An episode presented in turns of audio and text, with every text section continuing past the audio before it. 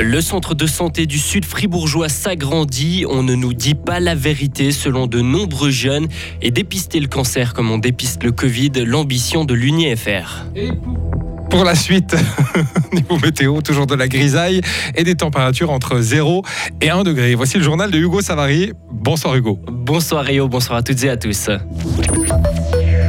La médecine intégrative Anglane aussi. Grâce au centre de santé sud-fribourgeois, installé dans les locaux de l'ancien site HFR de Bilance, il sera officiellement inauguré ce samedi 28 janvier lors d'une journée portes ouvertes.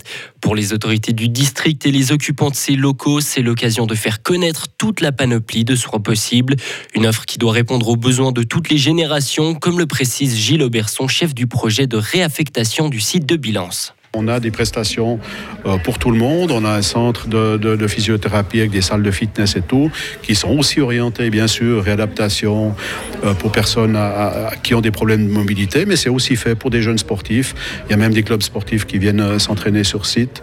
On a aussi des mamans avec des bébés nageurs qui viennent faire leurs premières expériences de, natation à leur, progéniture. Donc ça, c'est aussi très intéressant. Donc, il y en a un peu pour tous les âges. Donc, et dans les médecines alternatives qui sont présentes ici euh, sur le site. Il y en a aussi un peu pour, euh, pour tout le monde. Donc c'est pas réservé à la personne âgée, même si on est un site euh, où il y a un grand IMS sur le site.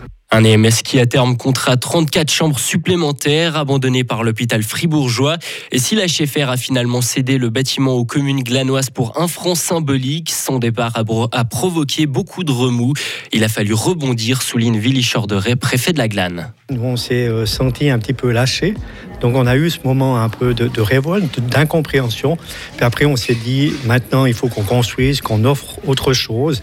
Et puis on a aussi pu discuter avec la CFR et puis d'une manière euh, individuelle. Et on voit qu'aujourd'hui, euh, en voulant aller de l'avant, en disant le besoin c'est la population et on doit répondre à la population. Donc c'est ce qui nous a motivés pour avoir une offre aussi euh, complète et aussi bonne qu'on a aujourd'hui.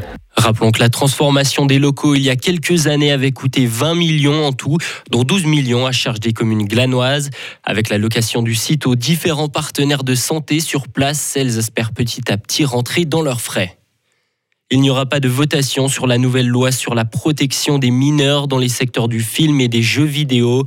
Le Parti pirate n'a pas atteint la moitié des 50 000 signatures requises pour le référendum. La proportion de jeunes adeptes des théories conspirationnistes n'est pas négligeable. Une récente étude publiée en France montre des résultats inquiétants parmi les jeunes âgés entre 11 et 24 ans. Par exemple, près d'un sondé sur six estime qu'on nous ment sur la forme de la Terre. Pascal Wagner-Egger est professeur en psychologie sociale à l'Université de Fribourg, expert sur les théories du complot. Il appelle à renforcer l'esprit critique des jeunes. Je présente ce qu'on appelle les biais cognitifs, c'est-à-dire des façons de raisonner euh, rapides de notre cerveau. Donc on a tendance à croire facilement à certaines choses, à créer des croyances très facilement. Par exemple, la croyance que la pleine lune nous empêche de dormir. La moitié de la salle disait que oui, euh, ils ont cette impression-là. On explique en psychologie très bien pourquoi on est focalisé sur les coïncidences. Donc on a une insomnie et la lune est pleine. Et en fait, c'est une erreur de raisonnement parce que on est frappé par les coïncidences, mais on est beaucoup moins frappé quand on a une insomnie et qu'il n'y a pas de pleine lune ou quand on dort bien et qu'il y a de la pleine lune ou pas, puisqu'on a bien dormi, donc on n'a pas remarqué. Donc notre cerveau est frappé par les coïncidences et il crée des croyances beaucoup trop facilement. Donc le fait d'en parler, de donner des exemples euh, en public et de réfléchir euh, tous ensemble, ça invite les gens aussi à réfléchir à leurs propres croyances. Selon cette étude française, les jeunes sont de plus en plus critiques à l'égard de la science. Seul un jeune sur trois estime aujourd'hui que la science apporte à l'homme plus de bien que de mal. Un nouveau financement a été accordé pour armer l'Ukraine. L'Union européenne va financer pour 500 millions d'euros d'armement à l'Ukraine et allouer 45 millions de plus pour la formation de militaires. Un test rapide pour dépister le cancer. C'est ce qu'ambitionne de créer l'université de Fribourg. Des scientifiques de l'UNIFR ont récemment développé un nanocapteur après quatre années de travail. Courture Rueg est professeur de pathologie à l'université de Fribourg. Il nous explique ce qu'il y a de nouveau avec ces nanocapteurs. Il y a toujours un mix. Hein. Quand on fait ces découvertes comme ça, on, se construit sur de l'existant. Donc la technologie pour faire ces capteurs qu'on appelle DNA origami. origami, c'est ce nom qui vient de l'art japonaise de plier du papier. Donc ça, ça ressemble à, cette, ces structures. Donc ça, ça existait. Et de l'autre côté, il y a un besoin de détecter d'autres molécules qui, qui viennent du cancer, donc ces petites molécules cibles. qu'on connaît. Donc ça, c'est pas nouveau en soi.